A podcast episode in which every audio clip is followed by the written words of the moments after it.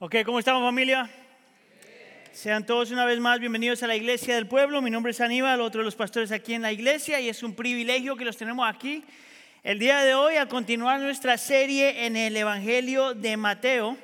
Y si usted estuvo aquí la semana pasada, ah, se tiene que acordar que empezamos, eh, la semana pasada estuvimos hablando de la primera parte de Mateo capítulo 17, que es donde vemos el milagro de la transfiguración y vemos a Cristo Jesús cambiar eh, su, estado corporal y vemos que de dentro de él sale un, brillo, una luz, una, ah, la gloria de Dios viene de por dentro y de, repente aparecen Moisés ah, y Elías.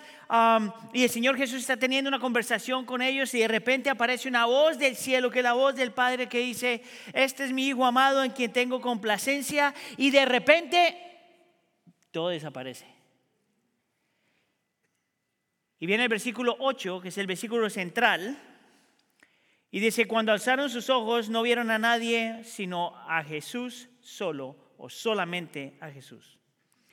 Y si estuvo aquí, yo explicaba que parte de la razón por la que pasa todo esto es porque Mateo quería que nosotros entendiéramos que solo Cristo está en el centro de todo que toda la escritura apunta a Cristo o fluye de Cristo, que Cristo es el que llena, em, cumple la ley y por eso Moisés desaparece y es el profeta supremo y por eso Elías desaparece, que es la razón por la que el Padre habla y dice, este es mi Hijo amado en quien tengo complacencia, que es una de las razones por las cuales el Espíritu Santo, uno de los ministerios del Espíritu Santo, es el, es el de glorificar, exaltar y apuntar a Cristo. Y es por eso también que Hebreos capítulo 1, versículo 3 dice, Él es el resplandor de su gloria y la expresión exacta de su naturaleza. Y ese versículo es importante porque complementa a Mateo 17, porque dice que si nosotros no entendemos y creemos ah, y aceptamos a Cristo como Dios, no podemos entender, creer y aceptar al Dios de la Biblia como Dios. Que Cristo Jesús, solo Cristo Jesús es el punto o el enfoque de toda la escritura para poder entender y ver a Dios, pero que también Cristo es la clave para entender a toda la escritura, para poder entender al Dios de la Biblia. Que, no, que Cristo es solo el punto y enfoque para poder entender toda la Biblia y al Dios de la Biblia, pero también es la clave para poder entender y creer en el Dios de la Biblia. ¿Entendió eso? No Cristo, no Dios. Diga conmigo, no Cristo, no Dios. Y es por eso entonces que yo entiendo que el texto que estamos mirando hoy es una continuación de lo que empezó la semana pasada. Podría decir que esto es eh, sermón eh, punto 2 del, del sermón que empezó la semana pasada. Entonces vamos a mirar tres cosas más que el texto nos muestra acerca de Cristo. Solo Jesús es el gran Dios. Solo Jesús es el objeto de nuestra fe. Solo Jesús es el corazón de Dios. El gran Dios, el objeto de nuestra fe, el corazón de Dios. Vamos entonces con el primer punto. Solo Jesús es el gran Dios. Este, este texto me llama mucho la atención y en realidad disfruté mucho estudiándolo. El texto de la semana pasada me costó un montón. Pero esta segunda parte, mucho más fácil, por lo menos para mí, para poder digerir y estudiar y tratar de, prepararme para comunicarlo el día de hoy. Lo interesante es que si tú miras el texto, tiene dos eventos. Tiene un evento en la parte de arriba y un evento en la parte de abajo y luego tiene un, un versículo central. El versículo central es donde vamos a volver al final del sermón. Pero arriba hay un evento, abajo hay un evento. Lo interesante de este texto es que cuando tú miras los eventos, Parece que Mateo te está diciendo algo, y te lo está diciendo, pero te está diciendo algo más con lo que te está diciendo. ¿Entendió esa? No, está perdido, ¿verdad? Está bien, escuche. Mateo te dice algo, te muestra algo, y tú dices, oh, ya lo entendí. Pero si te quedas ahí, entonces no entiendes que Mateo te estaba diciendo algo más con lo que ya te dijo. Es como que te dijo algo, pero como que todavía no, porque tenías que ver más allá de lo que te dijo. Mire, si usted no entiende eso, lo va a ayudar a entender. Si usted ha tenido en alguna relación alguna vez, así una relación significativa, una relación importante, un matrimonio, un buen amigo, mamá, papá, todo lo que sea, una relación importante, de vez en cuando hay unas interacciones con la otra persona en que tú sabes que la persona te dijo algo, pero te está diciendo más de lo que te dijo. Entonces, para trabajar la relación y para que la relación funcione, tú tienes que desarrollar este don espiritual de aprender a saber qué fue, no solamente lo que la persona dijo, pero lo que la persona quiso decir con lo que dijo. Es complicada la cosa. Si usted está casado, usted sabe eso. Aparte, si usted quiere que su matrimonio dure, tiene que aprender eso. ¿verdad? Entonces, por ejemplo, le voy a dar un ejemplo por si acaso todavía no lo entiende, porque no entiende lo que estoy diciendo con lo que estoy diciendo. Yo estaba casado con Heidi 27 años. Nos conocimos en la secundaria. Ah, mire, y, y, yo siento que nosotros, el Señor nos ha dado una buena relación. Heidi no es tranquilita y yo tampoco. Pero el Señor nos ha dado una buena relación en medio de todo. Pero mire, yo tengo que coger un poquito de crédito porque es que yo he aprendido a manejar la cosa. Eh, escuche, para los que conocen a mi esposa, eh, mi esposa es una mujer del Señor. Ama al Señor, ama a su familia, me ama a mí, ama a su iglesia, ama a servir. Eh, el problema no es ese. No estoy siendo ni siquiera sarcástico, pero yo tengo que coger un poquito de crédito porque parte de la razón por la que nuestro matrimonio ha funcionado es por lo que yo he aprendido. Se lo voy a probar. Escuche acá. Nomás para que sepa, mi esposa me dio permiso de utilizar este ejemplo. No es verdad. Me dio permiso de hablar de ella, no necesariamente este ejemplo, pero como está sirviendo, pues no se va a enterar. No se preocupe. Escucha acá. Casi siempre, casi siempre, los domingos en la tarde, nosotros vemos un show juntos. Y de vez en cuando, cuando estamos viendo el show, nuestros perros, que se llaman Hércules y Zeus, eh, empiezan a ladrar por la puerta para que los deje salir. Ahora, porque nosotros tenemos tremendos perros. Los hemos entrenado que esa es la forma que nos dejan saber. Pero entonces los dos estamos acomodados y Heidi empieza a decir, en inglés lo dice, en inglés, dice, I'll be right there, Hercules. I'll be right there, Zeus. ¿Verdad? Para los que no entendieron la traducción, ya voy para allá, Hércules, ya voy para allá, Zeus. ¿Verdad? Ahora, yo he estado con ella 27 años, lo suficiente para saber qué ella quiere decir con eso. Primero que me parece ilógico que le hable a los dos perros, porque uno habla inglés y el otro habla español. O sea que uno de los dos perros se perdió. Pero yo sé que lo que Heidi me está queriendo decir es, Aníbal, párate y ve a sacar los perros. ¿Cuántos de ustedes ha pasado eso? ¿Cuántos de ustedes tienen miedo de levantar la mano? Escuche, y yo como un buen hombre del Señor, lleno del Espíritu Santo, yo me hago el loco. Yo, yo, mire, yo le sigo viendo la película porque yo sé lo que está diciendo. Y Heidi, que es una mujer del Señor, dice la misma frase, pero más duro. Ya voy, Hércules ya voy, sus. y entonces yo como un hombre del Señor, me levanto y le digo, no te preocupes, yo lo hago. espérese, no se pone bueno, espérese, espérese. Y de ahí Heidi me dice, no, no, yo lo voy a hacer. Y yo, ¡ah! Porque todos sabemos en este cuarto cuál era la intención desde el principio. Te cuento toda esa historia que me, me robé como cuatro minutos del sermón nomás con la ilustración. Es porque quiero mostrarte que eso es muy parecido a lo que está haciendo Mateo en este texto. Te muestra algo, pero no quiere solamente que mires lo que te mostró, pero lo que está detrás de lo que te mostró. ¿Cuál era la intención de Mateo decir, ya voy Hércules? Eso es lo que Él quiere que tú veas. Y yo entiendo entonces que en este texto, que es una continuación del sermón pasado, tenemos que poner atención a estos dos eventos para ver qué es lo que está detrás del evento. ¿Listo? Dígale a la persona que está al lado suyo, pon atención. Ahí va. Vamos con el primer evento. Llega este hombre que está desesperado porque su hijo está endemoniado, prácticamente. Versículo 14 se acercó a Jesús un hombre que arrodillándose delante de él dijo, versículo 15, Señor, ten misericordia de mí porque, es, ah, porque mi hijo es epiléptico y sufre terriblemente. Ahora alguien diría, pues estaba enfermo. No, no, no, no. Mira lo que pasa en el versículo 18. Jesús lo reprendió y el demonio salió de él y el muchacho quedó curado desde aquel momento. Es un tremendo milagro. Ahora, yo quiero que usted ponga atención a la palabra reprender. Antes de que le explique la palabra reprender, no, le explico, la palabra reprender no significa que Cristo Jesús agarró un par de ramas y le empezó a dar ramazos al niño. Eso no es reprender. La palabra reprender es que Jesús se paró y cambió su voz y le dijo, fuera en mi nombre. Eso no es la palabra reprender. La palabra reprender es que agarró un crucifijo y se la puso en la mente, en la, en la frente. Eso no es la palabra reprender.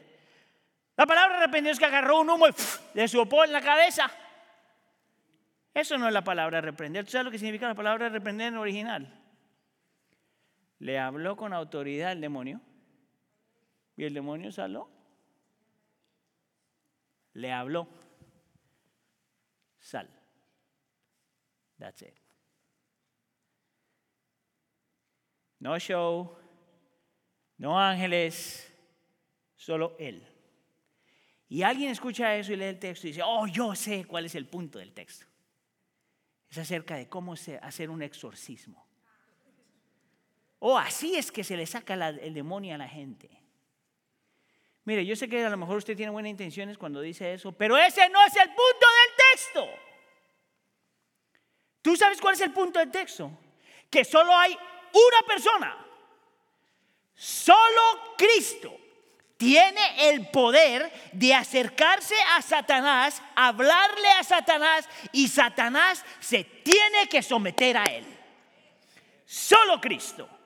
Que Cristo, porque es el resplandor de la gloria de Dios y la expresión exacta de su naturaleza, no tiene que hacer un show, no tiene que cambiar la voz, no tiene que hacer nada, solo habla a Satanás y sus demonios y se tienen que someter a él.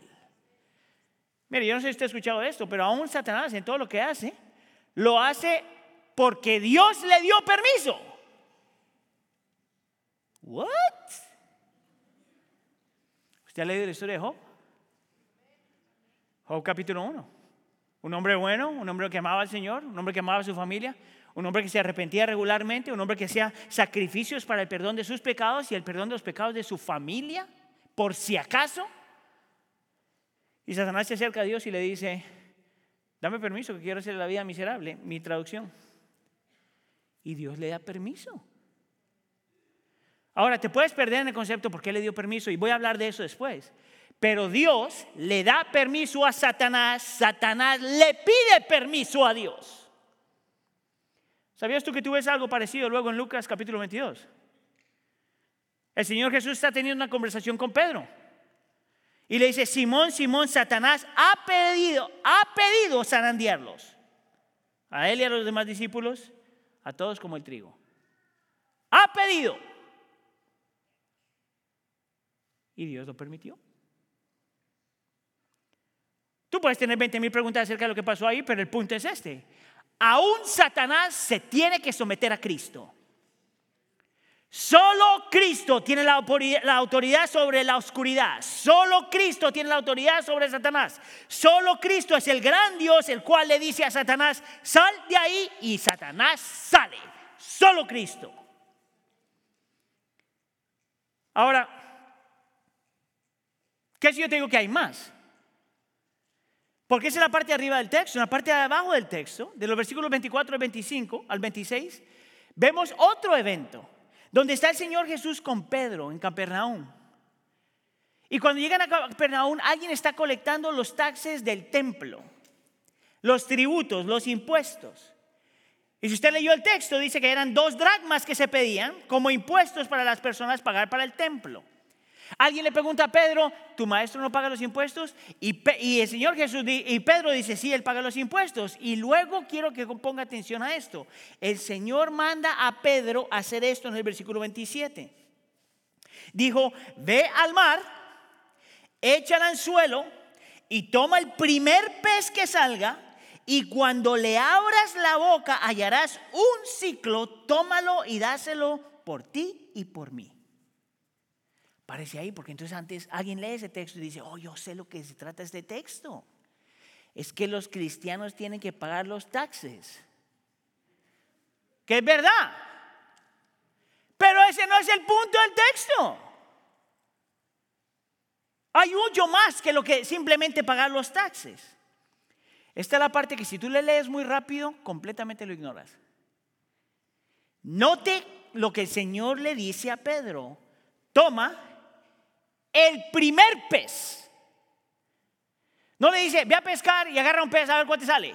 No, no, no. Toma el primer pez. Nota que después de que toma el primer pez, le dice, abre la boca y cuando abre la boca vas a encontrar un ciclo. Ahora, esto solo lo sabes si estás estudiando el texto un poquito más con los eruditos, pero el ciclo eran cuatro dragmas. Fíjese bien, Cristo le dice que coja el pez, que le abra la boca y dentro va a encontrar exactamente lo que se tiene que pagar de tributos para ellos dos. Y mira lo que está pasando aquí. Te muestra que el mismo Cristo, que tiene poder sobre Satanás y los demonios, es el mismo Cristo que vemos aquí, escucha acá, que tiene poder sobre la naturaleza. Es el Dios que le manda a la naturaleza que le traiga un pececito y la naturaleza se somete a él. Es el mismo Dios que mostramos, encontramos a lo largo de la Biblia, que es un Dios soberano y en control de todas las cosas. Que no le dice agarra cualquier pez, pero que por su soberanía y su control manda que un pez venga, el, el primer pez que sale. Es el mismo Dios que la Biblia nos dice que es un Dios de providencia. Utiliza todas las cosas para cumplir sus propósitos que le demanda a la naturaleza que ese pez venga a este lugar y va a utilizar ese pez para su gloria. Es el mismo Dios que muestra a lo largo de la Biblia que es el Dios omnisciente, que sabe todas las cosas, aún qué pez es el que tiene qué moneda en qué momento. Pregunta. ¿Es esa la clase de Dios? ¿Es esa la clase de Jesús a la cual nosotros le podemos pedir que sea nuestro asistente personal?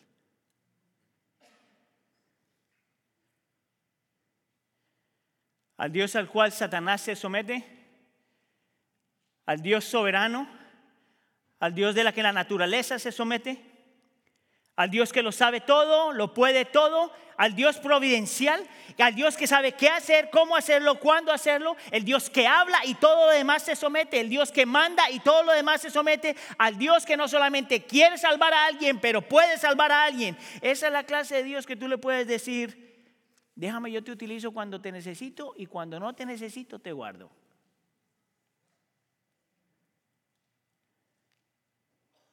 Es esa la clase de Dios que tú puedes decirle, yo te voy a amar a mi manera. Esa es la clase de Dios que tú puedes decirle, Dios, yo me someto a ti en esta área, pero en esta área no.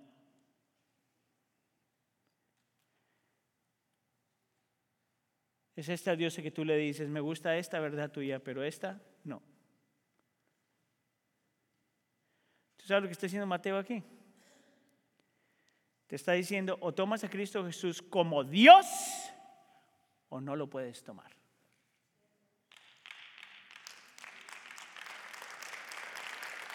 O tomas a Cristo Jesús realmente como el Dios de tu vida, o todavía no lo conoces.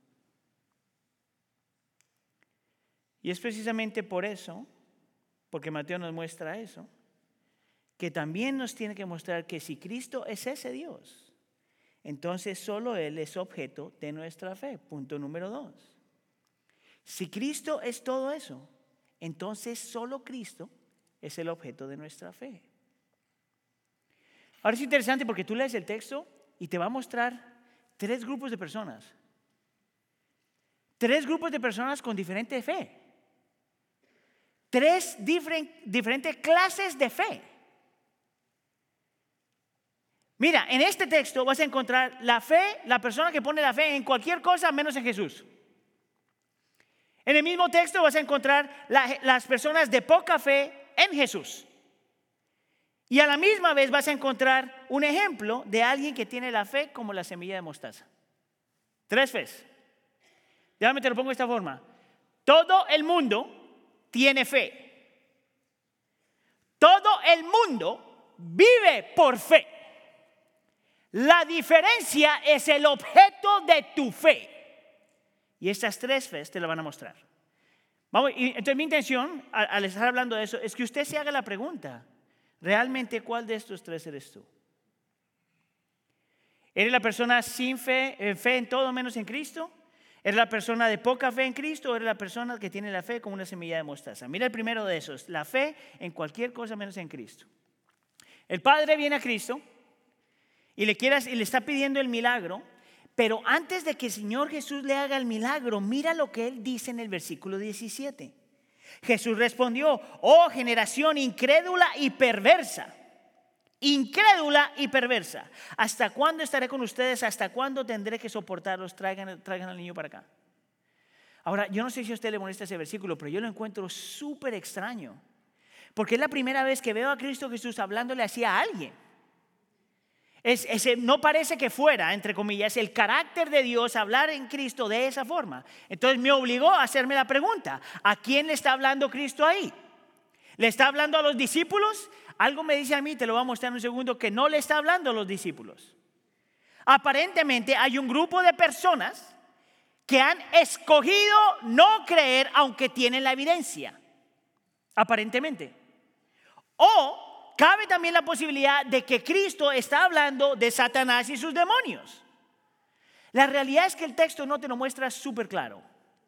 El texto no te dice con quién está hablando. Lo que sí te dice es que en medio de todo este milagro y esta conversación hay un grupo de gente que escogieron no creer y que además de eso son perversos. ¿Tú sabes lo que significa la palabra perversos en el original? Es alguien no solamente que es malo, pero que es tan malo que no solamente no quiere creer, pero que no quiere que otros crean. ¿Ves por qué el Señor Jesús está tan molesto? Está hablando con alguien que a propósito no ha creído y está escogiendo, no solamente está escogiendo no creer, pero quiere que no quiere que nadie más crea. Lo interesante es que aún las personas que escogen no creer en Cristo, creen en algo. Porque todos vivimos por fe. La pregunta es, ¿En quién tú crees? Mira, el incrédulo, por más de que diga yo no creo en nada, la máxima autoridad en su vida, la persona que más adoran, a la persona en la cual confían, a la persona que son que siguen, son ellos mismos. Esa es la raíz del humanismo. Quitas a Dios de la, de la imagen Dices que no crees en Dios, pero fallas al pensar, a ver, que tú crees en, te ves a ti mismo como tu propio Dios. Tú eres el objeto de tu fe. Interesante que estas personas, si no creen en Cristo, y vamos a decir no creen en sí mismos, de todos modos levantan otro Dios. El objeto de su fe puede ser su carrera, el objeto de su fe puede ser la ciencia, el objeto de su fe puede ser la política, el objeto de su fe puede ser su dinero, el objeto de su fe puede ser su familia, pueden ser sus dones, puede ser su cuerpo. Cualquier cosa puede ser el objeto de su fe en aquellas cosas en las cuales confían, en las cuales cosas ellos adoran. Y en medio de todo esto hay alguien que ha escogido mirar lo que Cristo ha hecho y decir, no me llama la atención. ¿No te parece peligroso? Hay una segunda fe que se muestra en el texto, que es aquellos que tienen poca fe en Cristo. Y aquí esto se va a poner súper personal con la iglesia del pueblo. Porque lo interesante es que el texto te va a mostrar que la gente de poca fe en el texto son los discípulos. Los discípulos son la gente de poca fe. ¿Y sabes cómo yo sé eso? Mire, esta es una de las cosas que... Um, por eso usted tiene que aprender a leer su, su Biblia despacito. Dice el texto en el versículo 16, no sé si fijó eso, que este hombre cuando va a traer su hijo, antes de traérselo a Cristo, se lo lleva a los discípulos. ¿Usted notó eso? Pero que los discípulos no pudieron sacarle el demonio al muchacho. Y no entienden por qué. Tanto así que luego se acercan a Cristo en el versículo 19 y le dicen esto. ¿Por qué nosotros no pudimos expulsarlo? Y Él les dice, por la poca fe de ustedes. Escúchese, porque esto se va a poner personal, ¿ok? Porque yo sé de dónde vienen algunos de ustedes. Alguien diría, ¿qué significa eso? ¿No será que a lo mejor a los discípulos ah, no se esforzaron lo suficiente? ¿No será que a lo mejor los discípulos les faltó calidad y cantidad de fe? ¿No será que a lo mejor los discípulos no querían lo suficiente salvar a este muchachito? No hay ninguna evidencia en el texto que diga que les faltó la fe, en ese sentido, que no tenían suficiente fe, en ese sentido, que no querían ayudar al muchacho, no hay nada en el texto. Yo estoy aquí para ofrecerte otra opción. ¿Por qué es que esta gente no pudo sacarle el demonio a este muchacho? Escuche, diga, estoy listo. ¿Sabes cuál es el problema de esta gente? Tenía una fe dividida. ¿Sabes qué significa eso? Que por un lado tú crees en Dios y por otro lado crees en ti mismo con la misma magnitud que tú crees que Dios es soberano y poderoso y que es omnisciente y que Satanás se somete a él y la naturaleza se somete a él y que Dios trabaja providencialmente, que Dios está en control de todas las cosas y que no hay nada que no sepa y a la misma vez tú sientes que tú tienes lo que tú necesitas. Y si tú eres un buen estudiante de la Biblia dirías, Aníbal, ¿de dónde sacaste eso? Y yo diría, gracias por hacer la pregunta, mi hermano, porque aquí tengo la respuesta. Viene con la palabra poder. No pudieron. ¿Tú sabes cuál es la palabra en el original? El original es dunamai. ¿No has escuchado una palabra parecida en español? Dinamita. ¿Tú sabes qué significa esa palabra en el Nuevo Testamento? Poder. No tenían el poder necesario para sacarle el demonio. Y tú dirías, ¿cómo entonces se agarra ese poder? Mateo no te dice cuál era el problema de esta gente. Pero el Evangelio de Marcos te lo dice. En el Evangelio de Marcos el Señor Jesús, después de que se le hace la pregunta, ¿por qué no puede sacar el demonio? El Señor Jesús dice, porque esta clase de demonios solo salen con oración y ayuno. Y alguien diría, oh, es que no, eso es. No oré lo suficiente, no ayuné lo suficiente, pero no entiendes el punto todavía. ¿Tú sabes lo que dice esta gente? Se fueron a enfrentar con un megademonio, con su propio poder. ¿Sabes cómo yo sé eso? Porque la razón por la que Cristo le dice lo que le dice es porque ni siquiera oraron. ¿Cómo alguien se enfrenta a Satanás sin ni siquiera haber orado? ¿Tú sabes qué arrogante puede ser una persona pensar que se puede enfrentar a Satanás sin ni siquiera pedir poder de lo alto? Si tú has leído la Biblia, hay un par de ejemplos donde una persona quiso sacarle un demonio a alguien y el demonio se le saltó encima. Y hay otra persona que le quiere sacar a un demonio a alguien el demonio se le salta encima y le quita la ropa y la persona sale en pelota para allá adelante. Escucha acá, iglesia. Es posible. Es posible nosotros creer en Cristo con todo nuestro corazón. Es posible creer que, que Satanás se somete a Cristo. Es posible creer que Dios es soberano, que Cristo es soberano que es poderoso sobre Satanás y la naturaleza y tiene control de todas las cosas. Es posible creer que Dios es providencial. Es posible creer que Dios es omnisciente, sabe todo lo que ha pasado, lo que está pasando y lo que va a pasar. Y a la misma vez tener tanta fe en Él como en ti mismo. A la misma vez. Eso, mis hermanos, es lo que significa tener poca fe. El objeto de tu fe es una división entre Dios y ti mismo. ¿Sabes cómo tú sabes si eso es verdad para ti? mira tu vida de oración. Mira tu vida de oración. Y aunque crees que estás fuerte en tu fe, tu vida de oración es tu fe audible. ¿Sabes por qué nosotros luchamos con eso? Porque nosotros somos parte de una cultura y un tiempo donde somos parte de una sociedad avanzada. Una sociedad donde confía tanto en la medicina y tanto en la ciencia. Una sociedad que piensa que lo que más vale es ser racional y encontrar soluciones. Somos parte de la, de la revolución industrial. Somos parte de una ciudad que piensa que somos sofisticados y capaces y que si tratamos mucho y estudiamos mucho, trabajamos mucho y tenemos mucho, podemos conseguir nuestros sueños. Que si tratas mucho, te, te esfuerzas mucho, puedes lograr tus sueños. Eso es un humanismo redimido a un humanismo aunque estés dentro de la iglesia.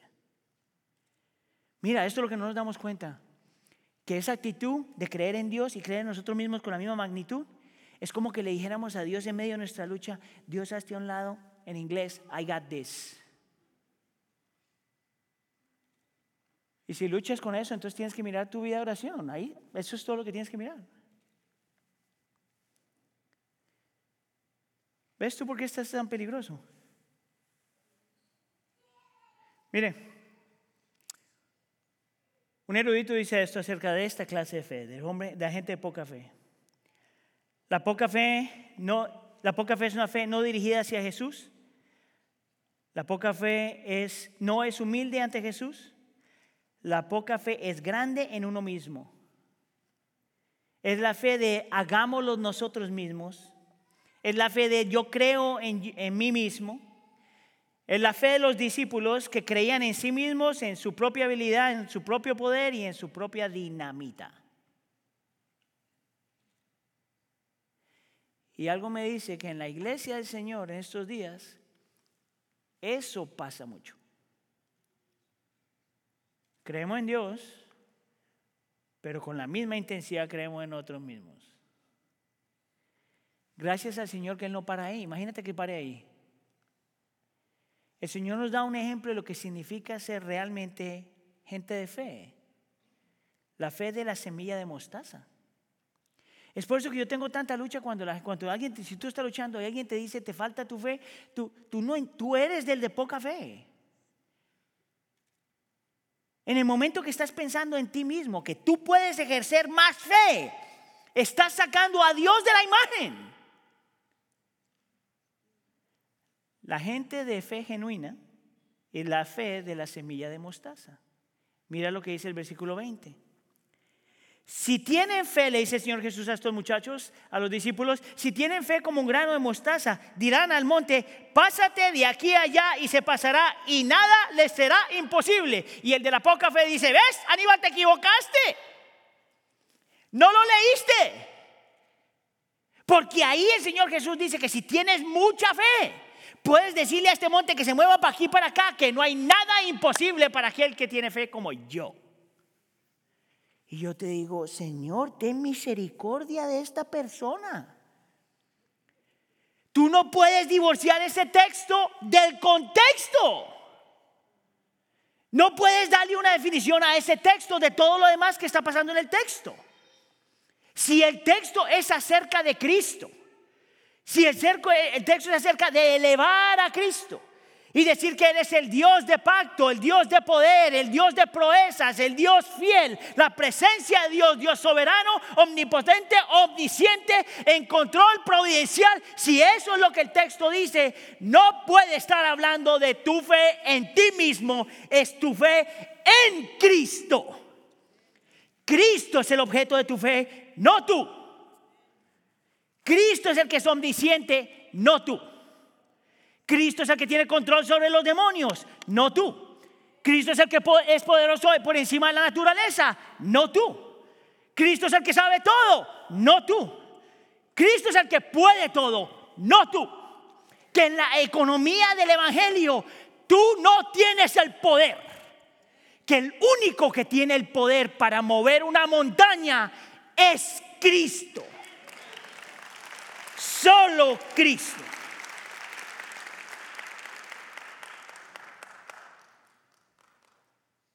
Que si te digo que aquí hay un ejemplo de una persona que cree eso. Que si te digo que el Señor Jesús iba a utilizar un ejemplo para que los discípulos aprendieran. Que nuestra fe no es en nosotros mismos. Yo no tengo fe en mi fe. ¿Sabes quién es esa persona? El papá. Mira lo que dice el versículo 14. Se acercó a Jesús un hombre el papá, que arrodillándose delante de él dijo, Señor, ten misericordia de mí. ¿Sabías tú que la palabra arrodillarse es un símbolo de sumisión? Es una expresión externa de una humildad interna, interna. Es el decir, Señor, yo me rindo ante ti. Es una forma de mostrarle a Dios que Él merece toda adoración. Es la reacción más natural. Cuando alguien se encuentra a lo largo de la Biblia con este gran Dios, lo primero que hacen es arrodillarse o postrarse frente a Él. Es por eso que este hombre es un ejemplo de fe en el texto. Él es el hombre de la fe de semilla de mostaza. El hombre sabe que no se merece nada. Por eso utiliza la palabra misericordia. El hombre sabe que no puede hacer nada. Y por eso está clamando a Cristo. Porque solamente hay una persona que puede hacer el milagro. Cristo. Escuchen una vez más este par de eruditos hablando del tema. No es necesario tener mucha fe. Si tú escuchaste eso en otro lugar, tienes que deshacerte de esa forma de pensar. No es necesario tener mucha fe. Incluso una pequeña fe es suficiente siempre y cuando sea fe en el gran Dios. No es la cantidad de fe lo que importa, es la postura y el objeto de tu fe.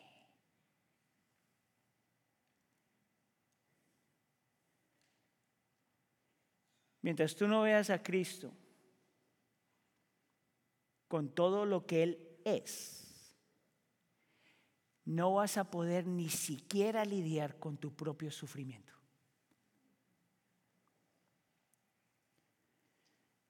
Hablemos de eso por un segundo porque el texto lo muestra. Es la experiencia de este hombre. Vamos a ponernos por un segundo en los zapatos de este hombre. Vamos a ponernos en su sufrimiento, Vamos por un segundo a pretender que su hijo es nuestro hijo. Vamos a pretender por un segundo que el muchacho está sufriendo y tiene epilepsia. Y que tan grave es la cosa que el muchacho se echa al fuego y se quema, se trata de quitar la vida. Si tú tienes la fe en el lugar incorrecto, ¿cómo, cómo lidias con eso? Si tienes fe en cualquier otra cosa menos en Jesús, lo que va, la, la, reacción más natural para una persona de esa clase de fe es tratar de hacer lo que tú puedas con tu propia fuerza. Llévalo al doctor, dale medicina, paga lo que tengas que pagar, trata lo que sea, haz lo que sea. El problema es que hay cosas en la vida que por más de que tú trates, no las puedes cambiar. Como la muerte. si tú eres de la fe en todo menos en Cristo, ¿cómo diantres le haces para lidiar con eso? ¿A quién puedes correr? No tienes nada. No tienes nada en qué descansar. Porque tu propio Dios no es suficiente. Vamos a decir que esa no es tu fe, tu fe es la poca fe.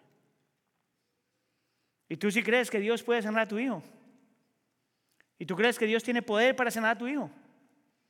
Y tú puedes creer que Dios es soberano y trabaja providencialmente y es omnisciente y Él está haciendo lo que sea. Pero como también a la misma vez crees en ti mismo,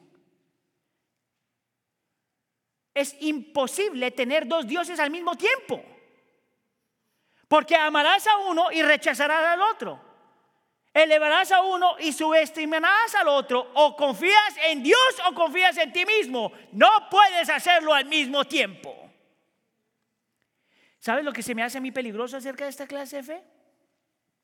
Es que la línea entre poca fe y no fe es súper delgadita. Es la gente de poca fe lo que hace las preguntas como, si tú eres Dios poderoso, entonces ¿por qué no me salvas a mi niño? O no eres poderoso lo suficiente para salvar a mi niño, o no eres bueno porque no quieres salvar a mi niño.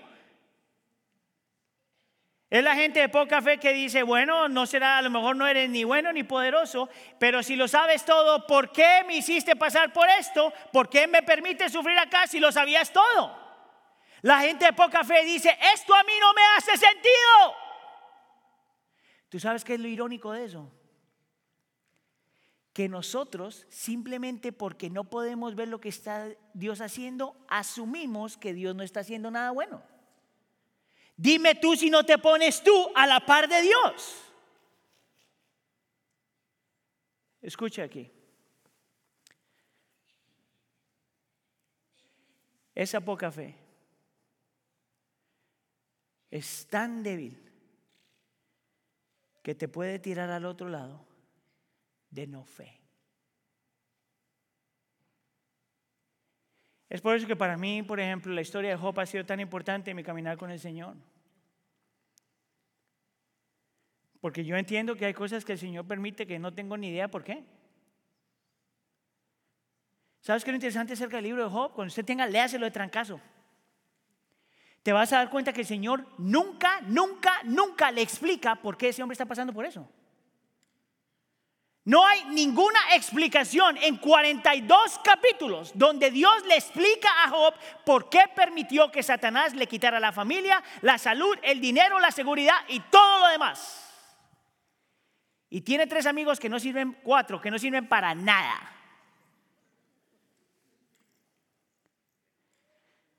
Lo interesante del libro de Job, aunque él nunca supo por qué el Señor permitió o trajo eso a su vida, el Job que encontramos al final de Job es mucho mejor al que vimos al principio. ¿Sabes por qué? Mira cómo él termina en el capítulo 42 diciendo, yo sé, le dice al Señor, yo sé que tú puedes hacer todas las cosas y que ninguno de tus propósitos pueden ser frustrados.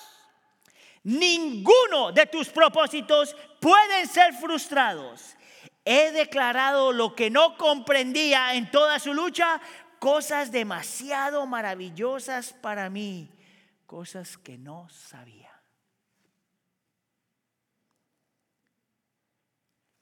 Esa es la fe de semilla de mostaza. No es necesario tener mucha fe. Incluso una fe pequeña es suficiente, siempre y cuando sea una fe en el gran Dios. ¿Sabes qué es interesante este sermón? Que es súper fácil predicarlo. Tan difícil ponerlo en práctica. Mire, el principio de la semana yo decía, este sermón va a estar bueno. Y de ahí yo me hago la pregunta, pero ¿cómo le hago para vivir eso? ¿Cuántos de ustedes sienten lo mismo de vez en cuando? ¿Cuántos de ustedes no sienten nada?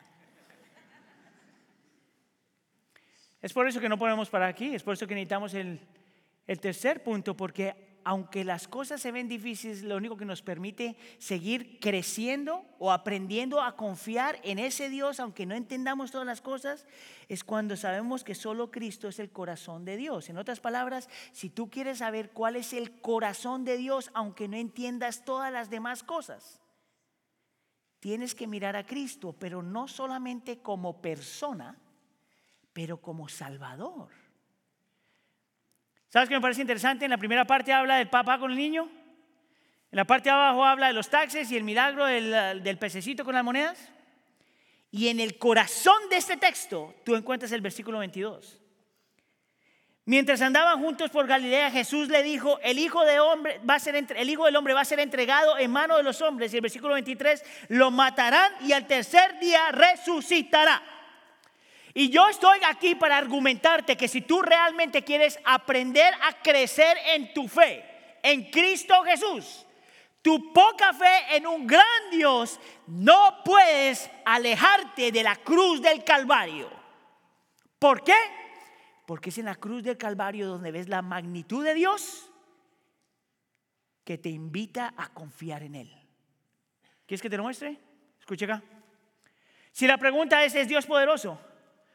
¿Puede Dios estar obrando en medio de mi sufrimiento? Yo diría, por supuesto que sí. ¿Sabes cómo yo sé que Dios es poderoso? Porque Cristo murió y resucitó.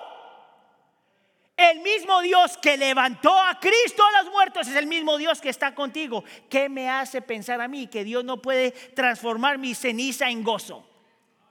¿Qué me hace a mí dudar que Dios no está haciendo algo bueno en medio de mi aflicción?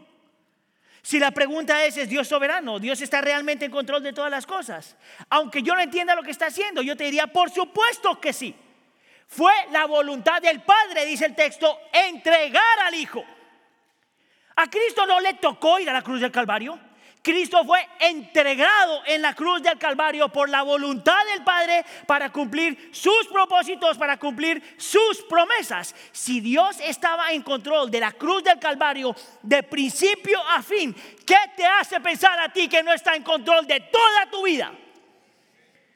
Si la pregunta es, ¿Dios trabaja providencialmente? Yo te diría, por supuesto que sí. No utilizó Dios a, los romanos. No utilizó el pecado del mundo. No utilizó la cruz del Calvario para lograr sus propósitos y salvarte a ti y a mí. ¿Qué te hace a ti pensar que no va a utilizar todo lo demás en tu vida para su gloria y tu bien? Y si la pregunta es si Dios es, es Dios omnisciente. Si es omnisciente, entonces ¿por qué me permite pasar esto si sabía que me iba a doler? Y yo te diría, por supuesto que es omnisciente. ¿No sabía Dios el Padre que Jesús iba a tener que ir a la cruz de Calvario? ¿No sabía Dios el Padre que su Hijo tendría que sufrir? ¿No sabía Dios el Padre que su Hijo iba a ser crucificado, humillado y rechazado? ¿No sabía Dios el Padre que Él mismo iba a pasar algo similar al Padre en la historia? donde su hijo está sufriendo. ¿Tú sabes cuál es la diferencia entre Dios y el padre en la historia? Que el hijo de ese padre fue rescatado y su hijo tuvo que morir. No sabía Dios todas esas cosas. Y sin embargo lo permitió. No sabía Cristo todas esas cosas. No sabía que también iba a tener que ser expuesto a la maldad de este mundo. No sabía Cristo que iba a ser expuesto a, lo satánico y violento de la cruz. No sabía que él iba a ser tan oprimido como el niño que estaba oprimido. La única diferencia es que el Padre lleva al Hijo y Cristo lo sana. Y Cristo clama a su Padre, al mismo Dios que lo puede sanar. Y su Padre se queda callado. ¿Por qué me has abandonado? No sabía Cristo eso. Claro que lo sabía. ¿Por qué entonces lo permitió? Para que tú y yo pudiéramos ver que a pesar de todo y en medio de todo, Él es siempre bueno. Aún aunque le costó su propio hijo. Es solamente porque Dios es bueno que utiliza su poder para enviar a Cristo Jesús a la cruz del Calvario. Es porque Dios es bueno que Dios utiliza su soberanía para enviar a Cristo Jesús a la cruz del Calvario. Es porque Dios es bueno que utiliza la providencia para enviar a Cristo Jesús a la cruz del Calvario. Es porque Dios es bueno que utiliza su omnisciencia para llevar a Cristo a la cruz del Calvario. Porque al fin y al cabo la cruz del Calvario solamente tiene una explicación. Él sufre para que tú y yo pudiéramos ser perdonados, aceptados, justificados, santificados y completamente amados. ¿Puede no Dios eh, obrar en medio de tu sufrimiento? Pregunta, ¿por qué no solo confiar en Él? Él es el gran Dios. Él, solo Él es digno de admiración y digno de nuestra fe. Solo en Él vemos el corazón del Padre. Me parece a mí lógico confiar en cualquier otra cosa más. Amén. Señor, nosotros entendemos que no es necesario tener mucha fe. Nosotros entendemos, Señor, que lo que es necesario es tener una poca fe que descansa en un gran Dios. Señor, yo te quiero pedir por mis hermanos y hermanas. Que muchas veces con buenas intenciones, Señor, nosotros podemos confiar tanto en ti como confiamos en nosotros mismos. Enséñanos, por favor, Señor, a creer y descansar en Cristo Jesús y lo que Él ya hizo en la cruz del Calvario, no solamente para poder creer, sino para poder crecer en nuestra fe. Nosotros ya creemos. Ayúdanos a creer más. Ayúdanos, Señor, a ver a Cristo como el objeto de nuestra fe.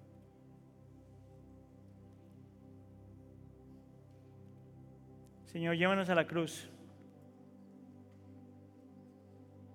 y déjanos ahí. Te lo pido por favor en nombre de tu Jesús. ¿Todos decimos?